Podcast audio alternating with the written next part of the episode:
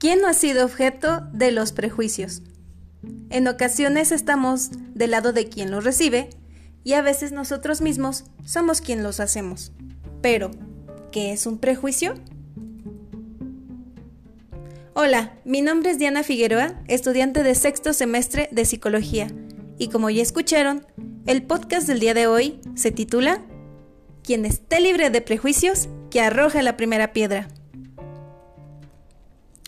Y bueno, tal vez su nombre lo indica. Los prejuicios son un juicio previo, por lo general negativo, que hacemos de una persona o de un grupo, antes de tener la información completa y de primera mano. Los prejuicios en nuestra sociedad están establecidos desde mucho tiempo atrás. Tanto es así que, como decía Albert Einstein, es más fácil desintegrar un átomo que un prejuicio. Los prejuicios en la sociedad actual siguen estando presentes, de forma permanente. Aún hoy, a pesar de vivir en una sociedad supuestamente tan moderna y tan abierta de mente, se siguen discriminando a gente por su raza, sexo, clase social, religión, por su orientación sexual e incluso por tener una discapacidad. Para que haya prejuicios y la consecuente discriminación, es necesario ver a una persona formando parte de un grupo por el que se siente rechazo o como mínimo algo de desagrado. Los prejuicios han ocurrido desde el principio de los tiempos y continúan hoy en día. La discriminación tiene una relación directa con los prejuicios y de ellos vamos a hablar. Vamos a hablar de qué son y cómo se forman los prejuicios. Entendiendo el proceso mental que lleva a que se forme un prejuicio, podremos cambiarlo con más facilidad, si así lo queremos, ya sea con respecto a una persona o a un grupo. Pues bien, un prejuicio es exactamente eso, hacer un juicio previo de una persona, sin darnos tiempo a tener datos reales sobre ella. Pero es que aún, sin esos datos, la incluimos directamente en un grupo y esto lo hacemos utilizando lo que denominamos como estereotipos. A su vez, los estereotipos son las creencias, sentimientos o ideas que tenemos hacia las personas o situaciones que pertenecen a un grupo en concreto. Por ejemplo, podemos tener ciertas ideas sobre cómo son los albañiles, los abogados, los traileros o los médicos, entre otros. Pero si bien es cierto que los estereotipos pueden ser negativos o positivos, también es cierto que ninguno de los dos casos están basados en datos reales de una persona en concreto. Cuando hacemos una valoración negativa atendiendo a unos estereotipos que ya están creados y que asumimos como absolutamente ciertos, estamos sin duda ante un prejuicio. Es cierto también que los estereotipos y por tanto los prejuicios tienen ciertas ventajas para nosotros. Una de ellas podría ser que nos sirve para establecer categorías y de esa manera manejar mucho mejor toda la información que nos llega del exterior. Otra de las ventajas es que puede servirnos para alertarnos de posibles peligros, como por ejemplo, un estereotipo nos servirá para no meternos en una calle solitaria y oscura en plena noche. En una situación potencialmente peligrosa como esta del ejemplo, tener el prejuicio nos va a ser beneficioso. O sin embargo, hay muchas otras situaciones en donde tener prejuicios puede ser contraproducente, sobre todo en el aspecto social y cultural. Sin ir más lejos, creemos saber cómo son, lo que les gusta, lo que no les gusta a los habitantes de un país, pero esto sin saber ni haber estado nunca en ese país, ni conocer a nadie de ahí.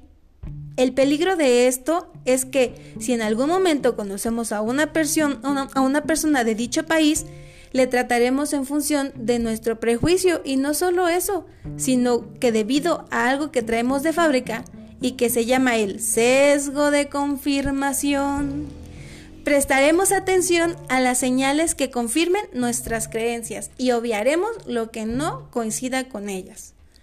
Cuando un prejuicio lleva a una persona a actuar de cierta forma con la persona o el grupo en cuestión, estaremos hablando de discriminación y un ejemplo podría ser impedir a una persona de una raza en concreto entrar en un restaurante.